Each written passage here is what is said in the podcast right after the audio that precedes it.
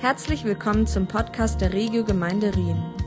Wir hoffen, dass die Predigt dich persönlich anspricht und bereichert. Ich bin so dankbar über dieses neue Lied, ähm, weil das schon seit Monaten bei mir im Auto läuft, rauf und runter. Äh, eins meiner Lieblings-Worship-Songs der letzten, des letzten halben Jahres oder Jahres. Vielen Dank, Worship Band, dass ihr das aufgenommen habt in euren Ablauf. Und was mich auch sehr freut, ist, dass heute ein Gastsprecher unter uns ist. Der war schon in der Vergangenheit, in den letzten Jahren immer wieder mal da. Jetzt hat es aber endlich geklappt, dass wir ihn nochmal einladen konnten. Und zwar ist das Ralf Dörfeld. Er ist der Lead Pastor, wie das so schön heißt, der ICF Basel Gemeinde. Und das bist du auch schon seit 13 Jahren, wenn ich es richtig verstanden habe.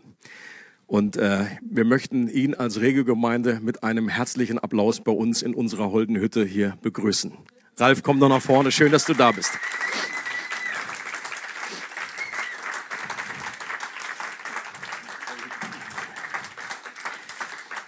Ja, wir kennen uns auch schon ein paar Jährchen. Ähm, du bist 13 Jahre da. Ich bin jetzt, glaube ich, 17 oder 18. Ich habe auch aufgehört zu zählen hier und wir haben uns äh, irgendwie auch zwischendurch immer, wir kennen uns jetzt nicht super, super, super tief, aber trotzdem ist da irgendwie über die Jahre was gewachsen. Ein, ups, ein gegenseitiges, äh, auch eine Wertschätzung, eine, eine, du bist mir einfach sehr, sehr sympathisch. Ähm, das hilft ja auch schon mal.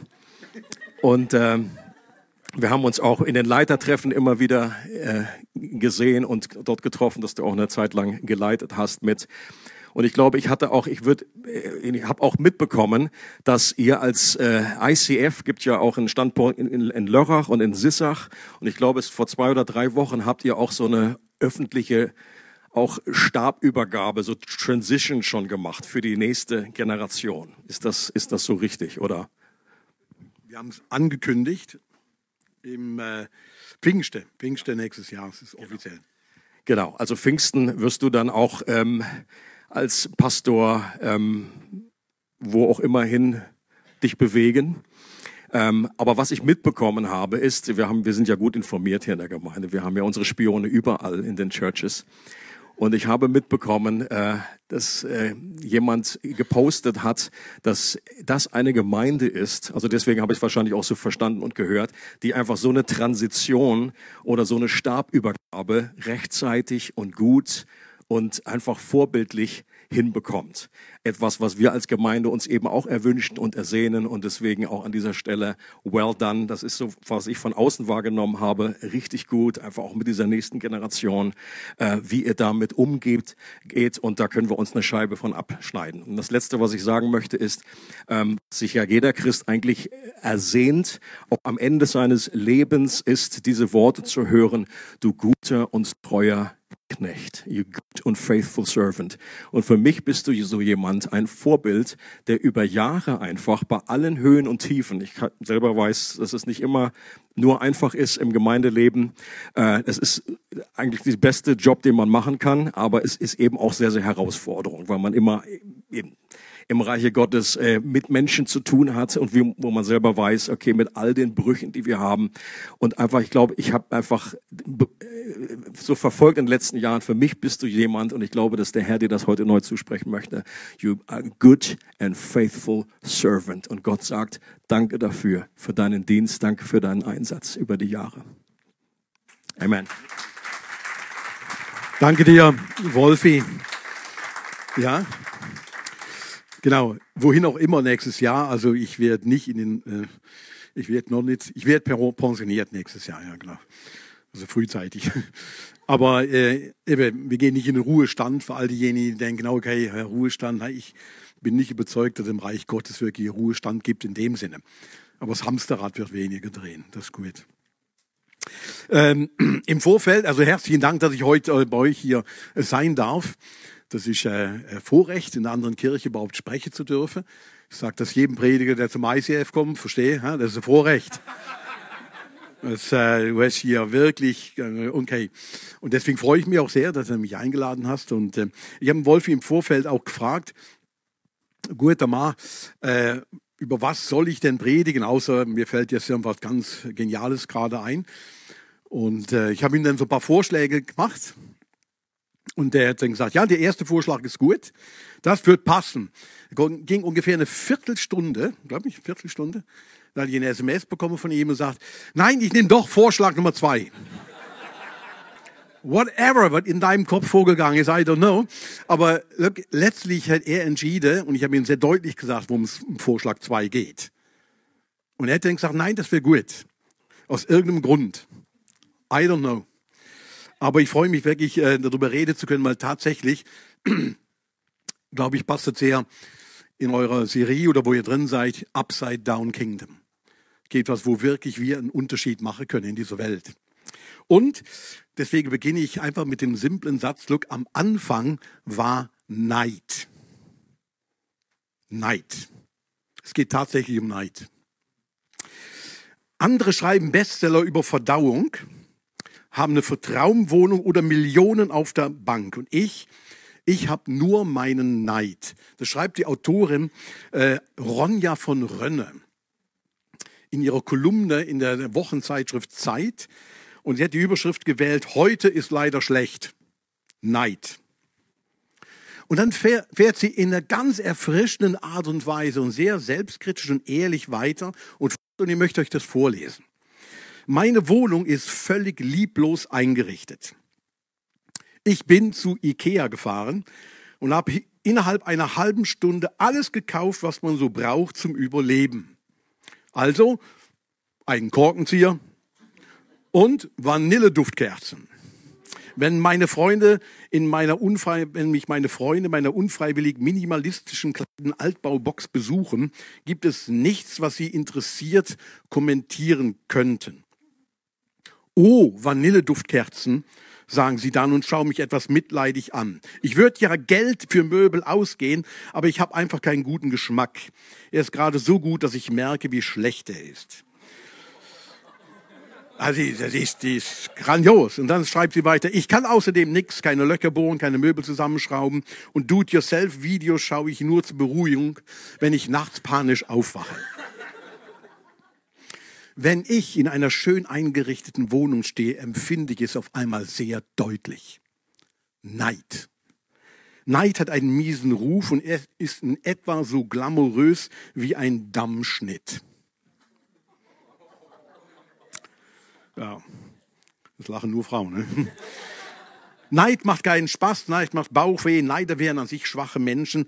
Nein, und natürlich ist man nicht neidisch, wenn Tatjana befördert wird.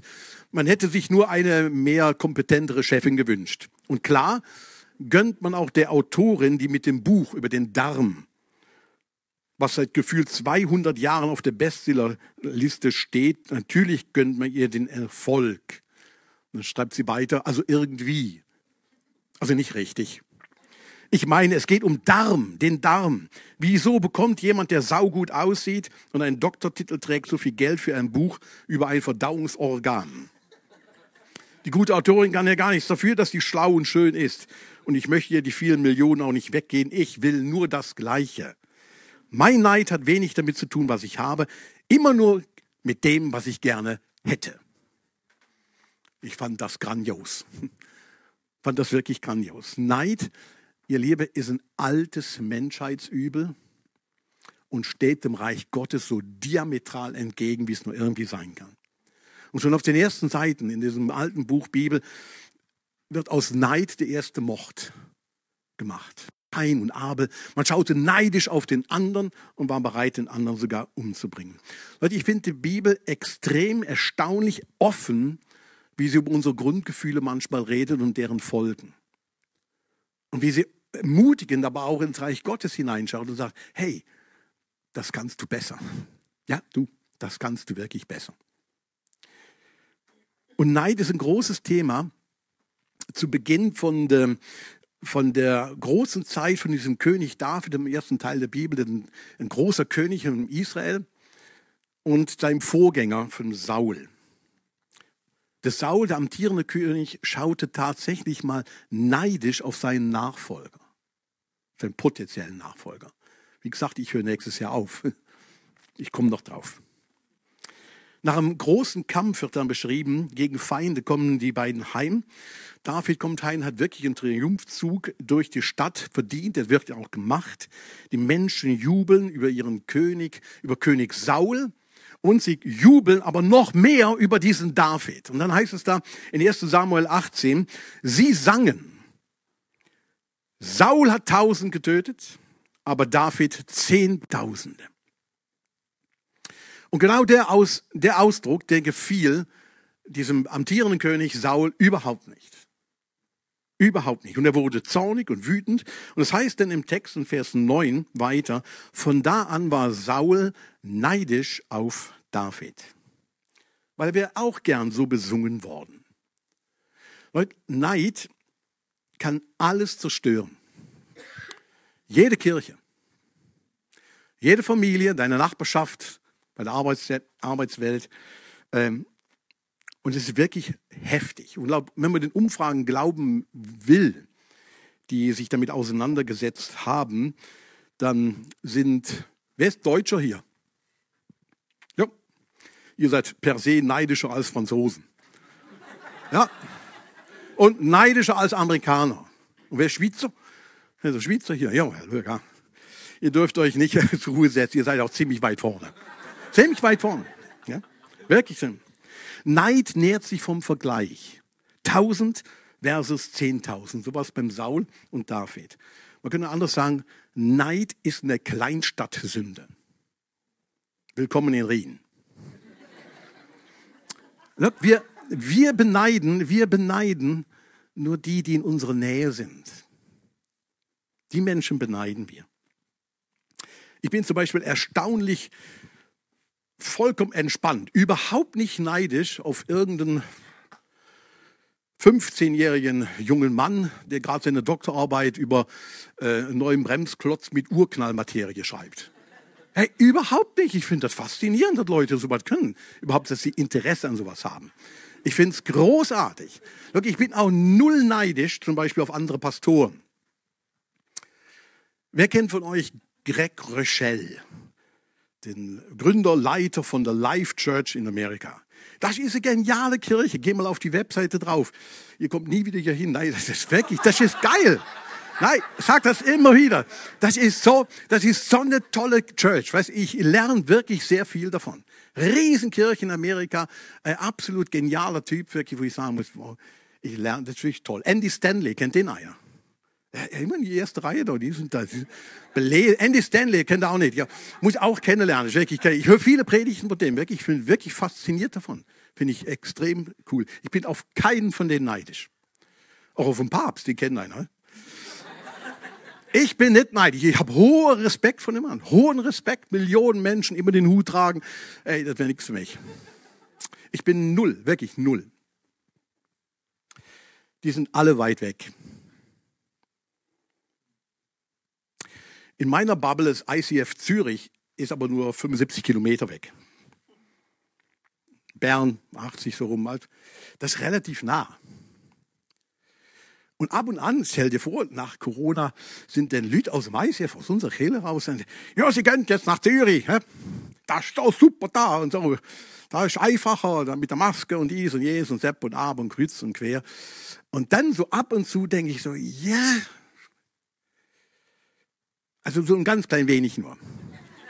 Also nicht wahnsinnig viel, weil so denke ich, ja, ein bisschen, ein bisschen schaue ich schon darüber und denke, ja, schon nicht schlecht. Warum ist das nicht so bei uns? Und dann höre ich von Pastor X, Pastor Y, der tausende Klicks mit seinen Predigten generiert und wirklich halbgare Predigten, vollkommen, also ich pack mir einen Kopf, warum da einer anklickt, weiß ich auch nicht. Äh, äh, null Ahnung, aber Leute klicken das an, finden das geil und finden das toll und so weiter. Und dann denke ich einfach, warum, warum in aller Welt? Dann merke ich, da kommt was in mir rauf, wo ich denke, das könnte vielleicht mit Neid zu tun haben. Ich habe vor einiger Zeit ein Erlebnis bei uns in der Kirche gehabt, ähm, was mich nachdenklich gemacht hat. Wir nach dem Gottesdienst, wir standen zusammen, wir haben so eine große Bar bei uns, und da standen wir so, ich stand mit einem Kollegen da und wir schwätzten äh, miteinander und wir kennen uns sehr gut und äh, wir sprachen natürlich über meine Predigt, die genial war und so weiter. Kommt eine dritte Person hinzu. Nehmen wir mal Wolf, ja? Eine dritte Person hinzu. stellt sich dazu. Und wir stehen so zu dritt an diesem Tisch. Und mein Gesprächspartner begrüßt sie. Hey, hallo, schön, dich zu sehen. Schön. Guckt so hin, so. Geile Schuh, sagt er zu dem. Geile Schuh. Wow, wo hast du die denn her? Und redet dann gefühlt eine Stunde über die Schuhe. Ich stehe daneben. Der sagt kein einziges Wort über meine Schuhe. Und ich finde meine Schuhe geil.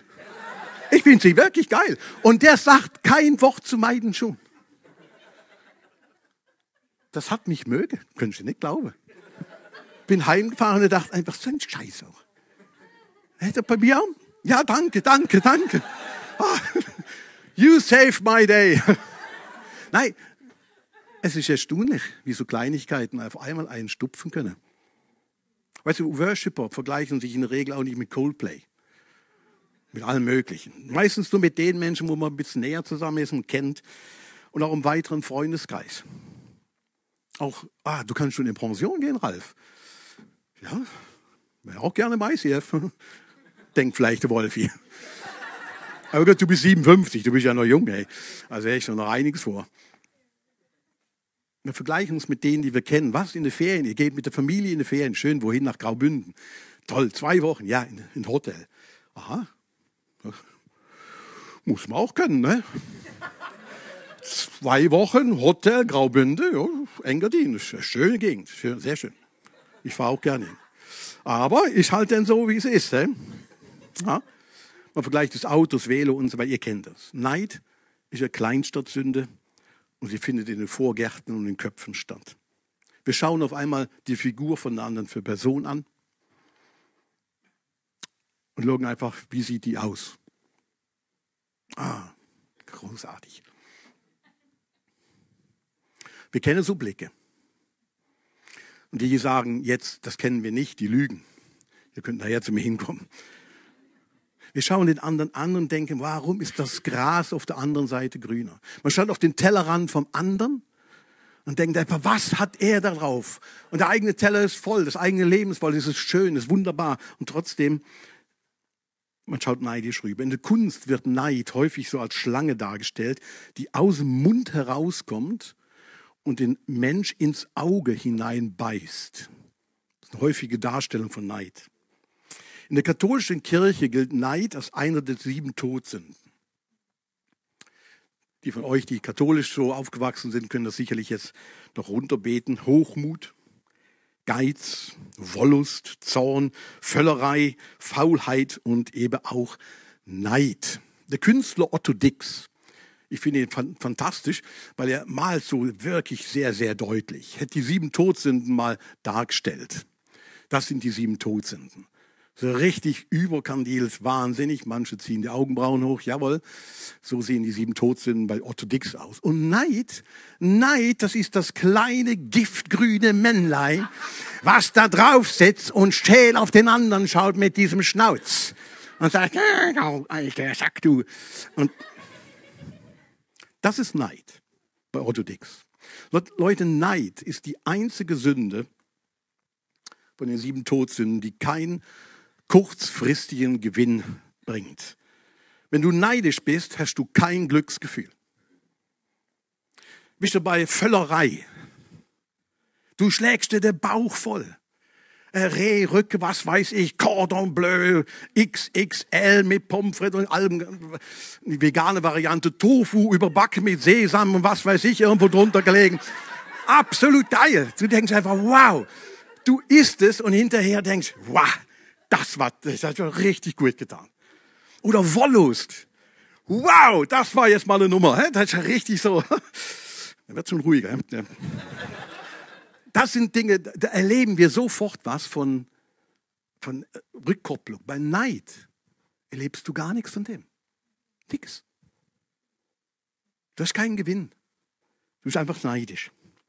Gibt eine Geschichte von Rabbinern, um das noch ein bisschen mehr zuzuspitzen, ihr Lieben warum das so dem Reich Gottes entgegensteht und warum wir auch einen Unterschied machen können. Das ist eine Geschichte von zwei Kaufleuten, die in einer Straße zusammen wohnen.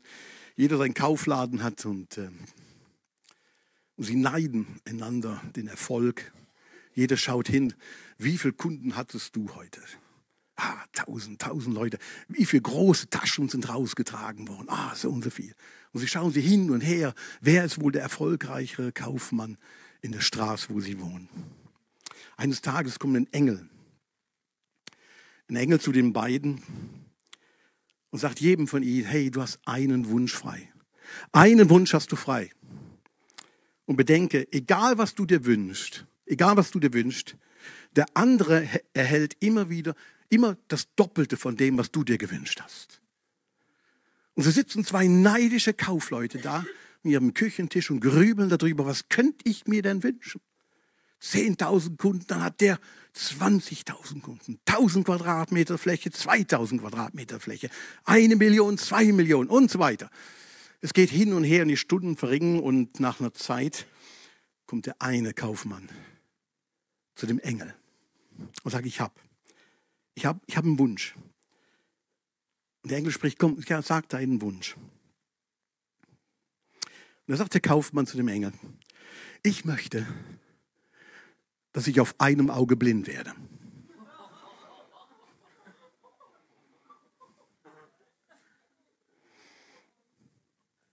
So funktioniert Neid.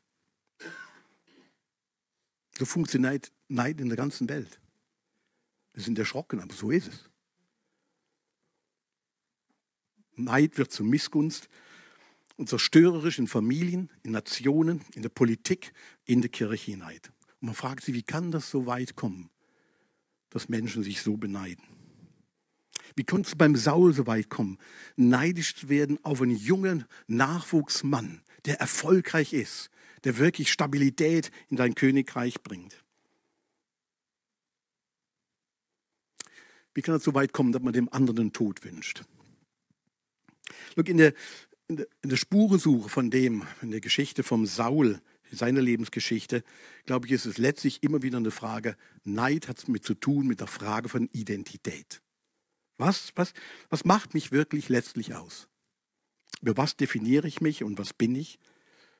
Wir sagen ja alle, die Jesus nachfolgen, so wir sind Königskinder oder Kinder von unserem lebendigen Gott. Und ja, an so Punkten wird es denn deutlich, was wir denn wirklich sind. Beim Saul kann man beobachten, wie Neid in seinem Leben reingeschlichen ist und wirklich sich verbreitet hat. Und ich möchte nur zwei Hinweise geben, wo uns, glaube ich, auch helfen können, darauf aufmerksam zu sein. Das erste ist ein Hinweis, ich glaube, beim, beim, beim Saul war es eine Frage, da er Angst hatte, auch sein Ansehen, seine Macht zu verlieren irgendwann im Leben.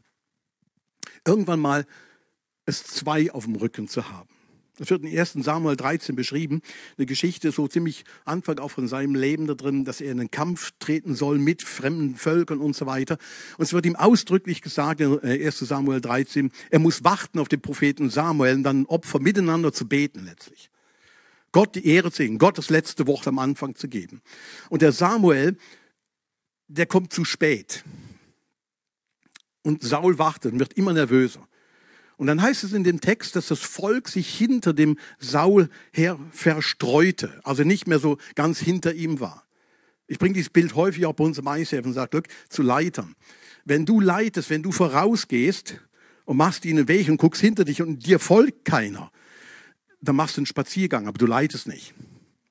Und das passiert beim Saul hier. Er merkt, mehr und mehr Leute sind weg. Die machen nicht mehr mit. Er hat seine Macht, seinen Einfluss verloren, das Ansehen verloren. Und dann entscheidet er sich, okay, komm, ich mache das mit dem Opfer selbst. Der Samuel, der kann später kommen. Obwohl explizit Gott ihm gesagt hat, no way, no, don't do it, don't do it. Warte, warte. Hab die Geduld zu warten. Und er hat sie nicht. In der zweiten Geschichte, ein paar Kapitel weiter, Saul ist wieder in so einer Auseinandersetzung mit Feinden und wird ihm explizit wieder gesagt, look, wenn du, wenn du siegreich bist, dann darfst du nichts, nichts von den Sachen behalten für dich, die hinterher eingenommen werden. Nichts. Keine, keine Tiere, auch die wertvollen Geschä äh, äh, Gefäße nicht. Und in der Geschichte kommt raus, er hat eine Gier nach mehr. Was macht er? Er nimmt von den besten Sachen, nimmt er mit heim und behält sie für sich. Und dann wird er gestellt von Samuel und Samuel sagt, was soll das? Ja, äh, und dann kommt die lapidare Ausrede, ja, ich werde das später halt opfern. Äh, zum späteren Zeitpunkt, ich wollte alles mal erst sammeln, sortieren und dann ganz großartig dann feiern und so weiter und so fort. Und Samuel sagt Folgendes. Samuel entgegnete ihn, was gefällt dem Herrn mehr, deine Brandopfer, Opfergaben oder dein Gehorsam gegenüber seiner Stimme? Hey, Gott zu gehorchen ist sehr viel besser als ein Opfer darzubringen. Auf ihn zu hören ist besser als das Fett von Widern.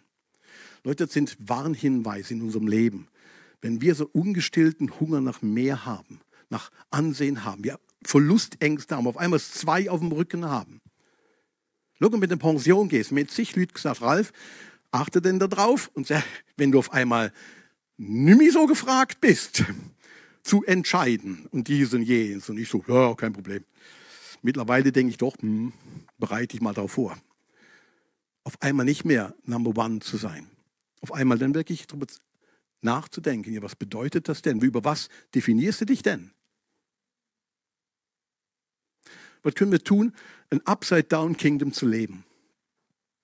Ein paar Punkte. Ein Punkt ist umkehren. Das hört sich sim total simpel an. Und du denkst jetzt, ah, nichts Neues. Können wir nochmal über was anderes reden? Ja, aber Umkehr, Leute, ist wirklich das Grundelement vom Reich Gottes. Unspektakulär. Gott anerkennen als Gott. Paulus schreibt in Römern im ersten Kapitel, hey, die sich weigerten, Gott anzuerkennen, überließe sie in ihre verwerflichen Gedanken, sodass sie tun, was sie nicht tun sollten. Und dann kommt eine ganze Liste an Sachen. Habgier, Bosheit, Schlechtigkeit, Hinterlist, Betrug, Neid und so weiter. Sie sind großspurig und letztlich stolz. Er nennt all die Dinge. Sagt, look, du musst umkehren. Du musst wirklich umkehren von dem. Samuel geht mit dem Saul scharf ins Gericht wegen seiner äh, Verfehlung. Und sagt, look, Gehorsam. Und Saul geht jedes Mal, jedes Mal bei seiner, wenn der Samuel kommt und sagt, hey, du musst umkehren, Saul geht jedes Mal drauf ein und sagt, oh ja, ich habe gesündigt. Yes, yes. Jedes Mal, jedes Mal. Er sagt nie, nein, nein, das ist ja nicht so schlimm, hör, du nicht so, du bist kleinlich oder sonst was, du bist ein Typ wie Schießer oder. Nein, er sagt wirklich, ja, ich, ja, ich habe gesündigt. In Kapitel 15, Vers 30 kommt ein Bitz raus, was wirklich dahinter steckt bei ihm.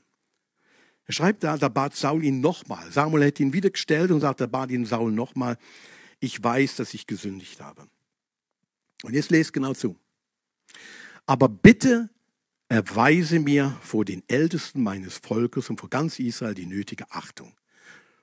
Komm mit mir, damit ich den Herrn, deinen Gott, anbete. Aber bitte erweise mir für den Leuten bitte doch die Achtung, dass ich immer noch König bin und ich möchte dann deinen Gott anbeten mit. Merkt ihr?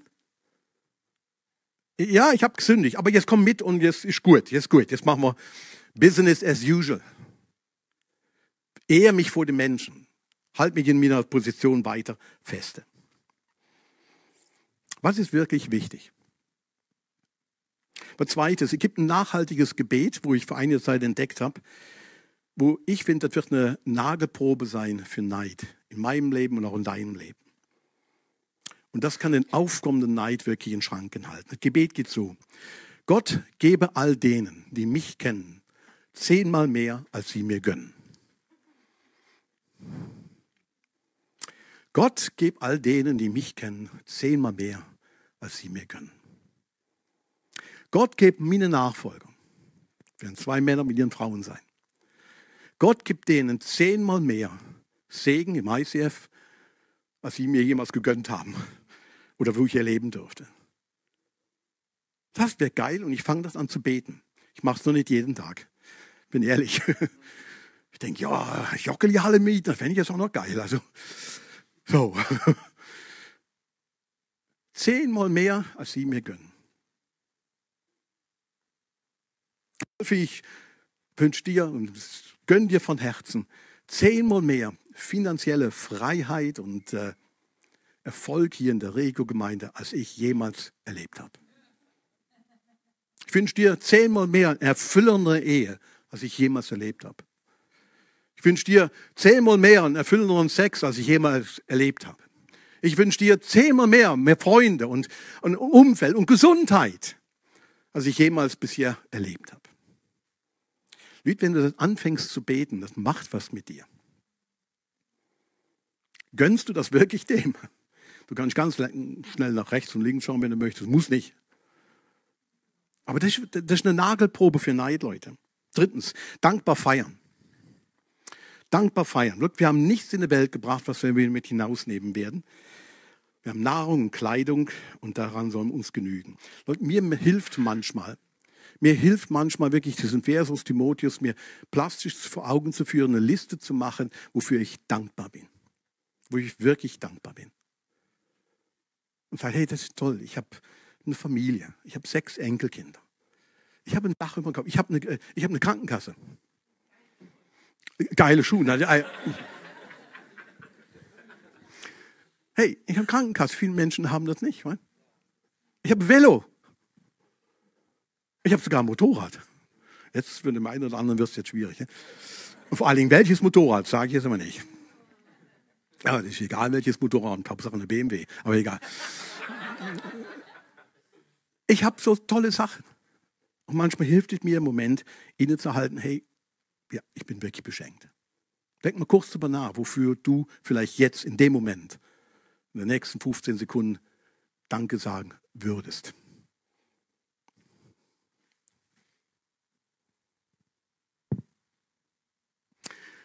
Nächster Punkt ist, ähm, was kann den Neid in Grenzen halten? Und ein anderes Königreich deutlich machen auf der Welt ist, die eigenen Grenzen in unserem Leben anerkennen. Eigene Grenzen wirklich im Leben anerkennen. Es gibt einen Korinther, der Paulus schreibt den äh, Christen damals äh, über Geistesgaben. Ich glaube, im Kern war das auch eine Neiddebatte, die in der Kirche stattfand. Dass Leute die Gabe hatten, jene Gabe hatten und so weiter. Und, äh, und, und der Paulus macht wie deutlich, Leute, alle von euch sind begabt. Alle, alle haben irgendeine Gabe. Es ist erstaunlich, er hat eine Gabe. Man soll es nicht glauben, aber er hat eine. Toll. Halleluja. Und er dahinter auch und du und du auch. Und stell dir vor, Gott gebraucht dich auch. Wir wissen nicht wie, aber Gott braucht dich. So. Was für ein Segen. Und er macht das deutlich und sagt das deutlich. Leute, aber klar, nicht alle haben alle. Und auch nicht alle sind, äh, nur die hier vorne stehen oder so, sind wichtiger und besser und so weiter und so fort. Akzeptiert die Grenze. Grenzen akzeptieren in unserem Zeitalter mit ChatGPT, AI und so weiter. Von Social Media ganz zu schweigen. Hey, das ist eine Challenge. Das wird mehr und mehr zur großen Herausforderung, weil wir permanent im Vergleichen sind. Du kannst meine Predigt heute vergleichen mit einer vom ICF Zürich, mit Greg Rochelle und so weiter. Und du kannst sagen, du kannst die besten Sachen raussuchen. Das ist kein Problem. Und du vergleichst, das ist normal, das ist vollkommen normal geworden. Und dann zu seinen eigenen Grenzen zu stehen, Leute. Und wenn überall, überall verglichen wirst, ja, dann ist, dann ist der Neid ganz nah bei uns, weil ehrlich gesagt, nicht jeder von uns wird einen Doktor machen in Quantenphysik, oder? Und nicht jeder wird beim Wenkenpark ein großes Haus kaufen können, oder? Und nicht jeder sieht hinreißend aus, also natürlich die meisten von euch, ja. Aber wenn du nur nach vorne schaut, nicht jeder sieht hinreißend aus. Ich bin nicht George Clooney, ich finde den nämlich hübsch. Ja, es sieht nicht jeder fantastisch aus. Das ist, so ist es. Und wir müssen es anerkennen und sagen, yes, und nicht jeder Pastor wird ein Pastor über 2.000, 3.000 Leute. Die meisten Pastoren werden in Kirchengrößen sein von 50 bis 100 bis 150. Und klar, ich sagte manchmal Jesus und sage Jesus, also ich, wenn ich mich betrachte, also 3000, 5000, das schaffe ich schon. Ja, so nehme ich mich wahr. Und warum? Warum haben wir das nicht? Die Frage werde ich Jesus stellen. Ich will sie wirklich Jesus stellen. Und dann stehe ich neben Leo oder irgendeinem anderen und sage, Jesus, schau ihn oder mich an. Ist doch an sich klar, oder? Und Jesus wird lachen wahrscheinlich und mir dann mal sagen, wo peinlich wird für mich.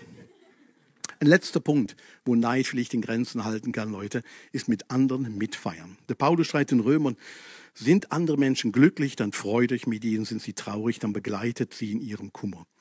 Es geht um Erfolge von anderen feiern. Neid heißt im Lateinischen Invidia. Ihr gleich sehen. Invidia. Und Invidia, das kommt von dem Wort videre, das heißt sehen. Die Schlange will uns weismachen. Und sie steht dem Reich Gottes wirklich diametral entgegen. Die Schlange will uns weismachen, dass wir den anderen glücklich sehen, wir selbst unglücklich werden. Du siehst das Glück vom anderen und das heißt für dich Unglück. Und Paulus dreht das rum und sagt, hier ist Upside Down Kingdom, Leute. Wir feiern den Erfolg vom anderen. Wir feiern den Erfolg vom anderen. Und sagen, das ist das Königreich Gottes. Wir feiern, wenn du erfolgreich bist. Wir feiern, wenn euer Song jetzt durch die Decke geht bei YouTube und ihr 55 Millionen Klicks kriegt und sagt, wow, das ist geil, Regio Gemeinde Rien. Wir feiern das. Toll, wenn das gut wird. Toll, wenn die Kirche wächst. Toll, wenn du das erleben darfst. Toll, wenn du gesund wirst. Auch wenn ich weiter krank bin. Toll, dass es für dich so funktioniert hat. Das Tragische am Saul war, dass die Schlange ihm wirklich die Sehkraft genommen hat für das Gute in seinem Leben. Sondern nur das Schlechte und das Verdrehte hinterher gemacht hat. Und deswegen, Leute, möchte ich euch ermutigen, wirklich ermutigen. Sagen wir Neid im Namen Gottes in Kampf an. Und sagen, fuck you. Das wirklich. Mit mir nicht. Ich glaube an dieses Upside Kingdom. Und deswegen bete ich das Gebet nochmal. Gott, gib all denen, die mich kennen, zehnmal mehr, als sie mir gönnen. Amen. Darf ich euch bitten, aufzustehen? Ich möchte mit uns beten. Und äh, Wolfi hat mir gesagt, das ist erlaubt. Durchgesagt. Ich würde danach, nach der Gebetszeit, ähm, nachdem ich gebetet habe, euch ermutigen, wenn du das möchtest, zu deiner Person rechts oder links neben mir, wo du kennst, oder sagst, hey, ich würde gern dich segnen. Du musst es nicht machen. Und es geht auch frei zu sagen, nein, nicht gerade jetzt. Ich wäre froh, wenn ich umkehren könnte. Dann mach das. Feel free. Und keiner muss den anderen anschauen und sagen, der will mich nicht segnen. Ja, und jetzt? Aber wer das möchte, dem möchte ich ermutigen sagen, nehmt eine kurze Segenszeit, legt die Hand auf die andere Person, wenn sie das möchte. Respekt und sagt, hey, ich segne dich im Namen Gottes. Ich wünsche dir zehnmal mehr, als ich jemals hatte. Seid ihr dabei? Feel free, wie er es machte. Jesus, danke, dass du hier bist und danke, dass du ein Gott von der Fülle bist und ein Gott ist, der reich beschenken möchte. Und jetzt mit unserem Mangel und mit unserem kleinen geistigen Denken manchmal kommen wir zu dir jetzt hier und beten, dass du das erweiterst und uns so ein weitherziges, großzügiges Herz schenkst.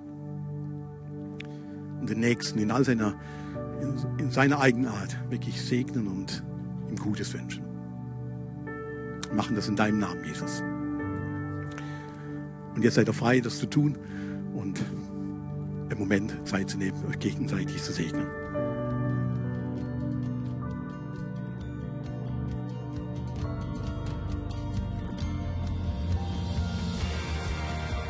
Es freut uns, dass du heute zugehört hast. Für weitere Predigten, Informationen und Events besuche unsere Gemeindewebseite www.regiogemeinde.ch.